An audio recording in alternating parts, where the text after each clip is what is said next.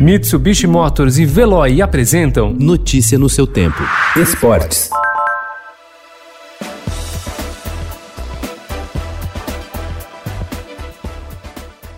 O consórcio Rio Motorsports encaminhou nos últimos dias o acordo com a Fórmula 1 para a realização do GP do Brasil por 10 edições a partir de 2021. O Estadão apurou que as conversas estão praticamente concluídas e a tendência é que o anúncio oficial seja feito nas próximas semanas. Assim, a prova deixaria Interlagos para ser disputada em um autódromo previsto para ser construído em Deodoro. As obras ainda não começaram, mas o consórcio diz ser possível deixar tudo pronto para receber a Fórmula 1 1 no fim do próximo ano. O presidente Jair Bolsonaro recebeu ontem dirigentes de oito clubes da Série A do Campeonato Brasileiro para uma reunião seguida de um almoço no Palácio do Planalto. Os presidentes dos clubes apoiaram a medida provisória que altera a forma de negociação com as emissoras de TV sobre os direitos de transmissão das partidas.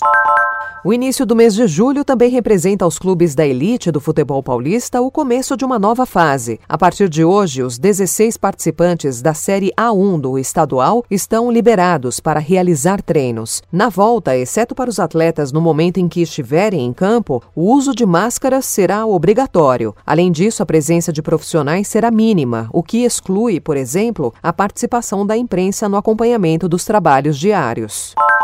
Passado mais de um mês da morte do americano George Floyd em Minneapolis, nos Estados Unidos, a onda de protestos contra o racismo permanece em diversos países. O esporte abraçou a causa, atletas continuam fazendo manifestações ao redor do mundo. O engajamento dos esportistas deixa o ex-atacante grafite, que sofreu racismo em campo, otimista em relação ao combate por igualdade racial. O comentarista acredita que agora a luta está mais igual, embora pense que ainda vai demorar para as estruturas serem realmente modificadas.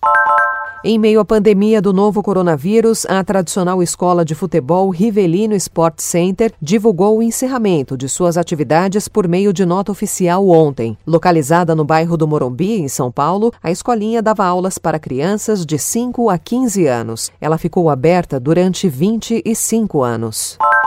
Lionel Messi chegou ontem ao gol de número 700 em sua carreira, mas apesar da expressiva marca, o craque argentino não celebrou muito. O Barcelona empatou com o Atlético de Madrid por 2 a 2 no Camp Nou, em jogo do Campeonato Espanhol. Com isso, se o líder Real Madrid vencer o Getafe hoje em casa, abrirá quatro pontos de vantagem sobre o Barça na classificação às cinco rodadas do fim. Notícia no seu tempo. Oferecimento Mitsubishi Motors. Apoio Veloy. Fique em casa. Passe sem filas com o Veloy depois.